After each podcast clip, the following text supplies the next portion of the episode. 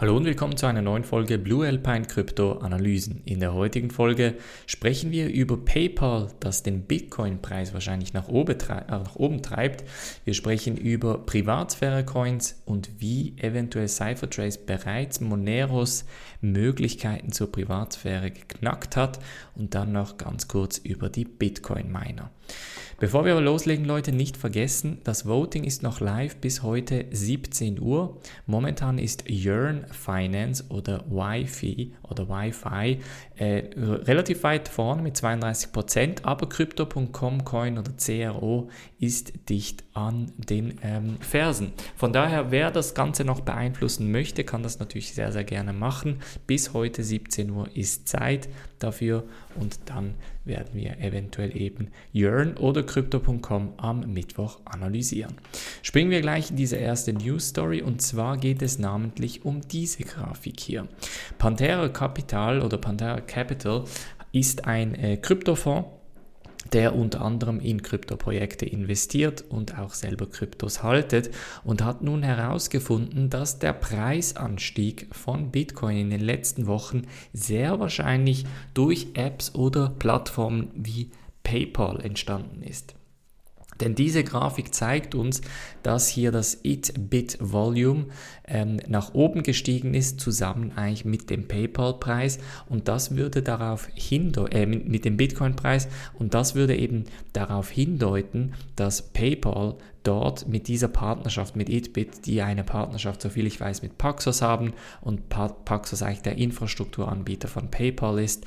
Ähm, deshalb kann es sehr, sehr gut sein, dass ähm, der Preis entsprechend nach oben getrieben ist. Hier steht es prior to PayPal's integration of crypto, Itbit, the Paxos Run Exchange. Also es ist eine Börse, die von Paxos, ähm, die von Paxos eigentlich äh, gemanagt wird und mit dem steigenden Volumen hier sehen wir natürlich auch den steigenden Bitcoin-Preis. Das kann jetzt zwei Gründe haben. Auf der einen Seite könnte sich PayPal rein theoretisch einfach auf den Run vorbereiten. Das heißt, sie kaufen einfach mal ein, um die Systeme zu testen etc. Wäre zwar ein teurer äh, Test, ehrlich gesagt. Oder aber sie kaufen ein, um eben genau auf diesen Ansturm eigentlich ready zu sein, um relativ günstig ähm, einzukaufen und vielleicht später zu einem späteren Zeitpunkt entsprechend teurer zu verkaufen. Also es ist ein bisschen ein Katz-und-Maus-Spiel hier, wird auf jeden Fall sehr, sehr interessant in den kommenden Wochen. Momentan hat Bitcoin zwar ein bisschen korrigiert, aber die Altcoins springen nun.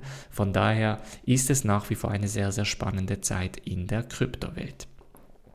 Als nächstes sprechen wir über Monero bzw. Cyphertrace, denn die haben es bereits geschafft oder Zumindest gehen wir davon aus, dass sie es bereits geschafft haben, diese Monero-Transaktionen zu entziffern.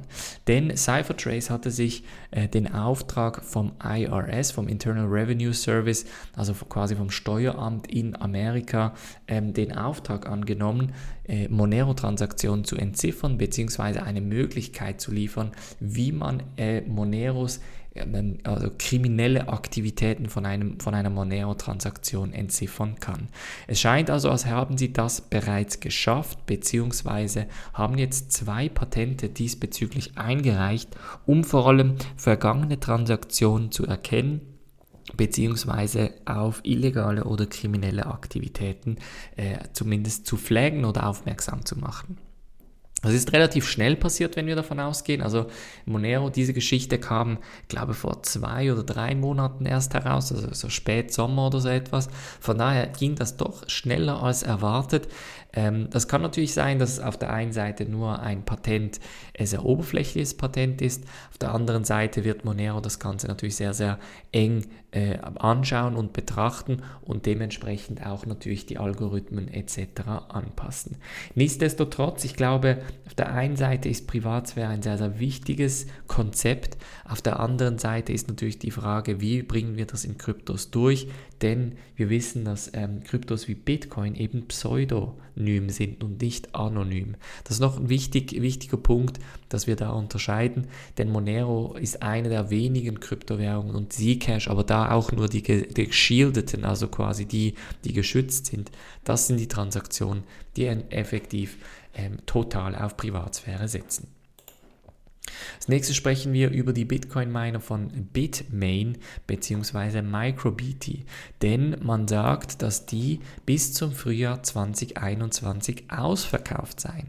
Das war in der Bullrun-Zeit von 2017 hatten wir ein ähnliches Konzept immer wieder, als Bitmain eigentlich so all Quartal etwa einen neuen Miner angekündigt hat, aber dann immer bereits gesagt hat, die sind jetzt bereits schon ausverkauft, das heißt, ihr müsst euch mindestens zwei, drei Monate äh, gedulden, wenn nicht sogar noch länger. Und jetzt sehen wir, sind wir in der genauen, äh, in der genau gleichen Situation. Die Miner von Bitmain sind normalerweise auch Bitcoin preisabhängig, von daher steigen die auch im Preis, wenn der Bitcoin-Preis steigt. Und dazu kommt, dass die Gerüchte damals, ich weiß zwar nicht, ob sich das mittlerweile, mittlerweile ein bisschen gelegt hat, aber die Gerüchte hatten eben immer behauptet, dass ähm, vor allem Bitmain diese Miner erst selber braucht, entsprechend meint und dann als quasi gebrauchte Geräte auf den Markt bringt. Wie gesagt, es ist ein Gerücht, ähm, ich glaube, wir müssen da nicht zu viel rein interpretieren, aber Fakt ist, dass Bitmain und MicroBT, die eigentlich so ziemlich die zwei größten oder größeren Hersteller sind, äh, momentan eben auch mit Auslieferschwierigkeiten kämpfen. Ähm, wer eine eigene Mining-Operation hat, der sollte eigentlich eher nach China schauen. Dort gibt es sicher immer wieder äh, Fabriken, die, sag mal, mehr oder weniger den, den ähm, äh, das Ganze an den Nagel hängen und sagen, ja, ich mache diese Fabrik jetzt zu, weil es lohnt sich einfach nicht mehr oder es ist zu teuer oder ich kann sie nicht finanzieren etc. Das heißt, der Graumarkt oder quasi der Secondary Market, der Zweitmarkt für diese Miner, der wird relativ, also der wird auf jeden Fall besser sein, als wenn man sie eben frisch kauft. Wer aber natürlich die effizientesten, neuesten und besten Geräte möchte, der sollte die ganzen neu kaufen, aber die kommen e-, eben entsprechend mit einem Preis zwischen 3800 und 4100 US-Dollar. Es bleibt also spannend um diese Mining-Geschichte. Es bleibt vor allem auch spannend, weil Ethereum 2.0 jetzt immer steigend ähm, mehr Leute im Staking drin hat. Es bleibt also spannend, wird sich Proof of Stake gegen Proof of Work entsprechend durchsetzen. Das war's von der heutigen Folge. Gebt mir wie immer einen Daumen hoch, abonniert den YouTube-Kanal, abonniert den Podcast und ansonsten sehen wir uns natürlich am Mittwoch wieder. Macht's gut und bis dann.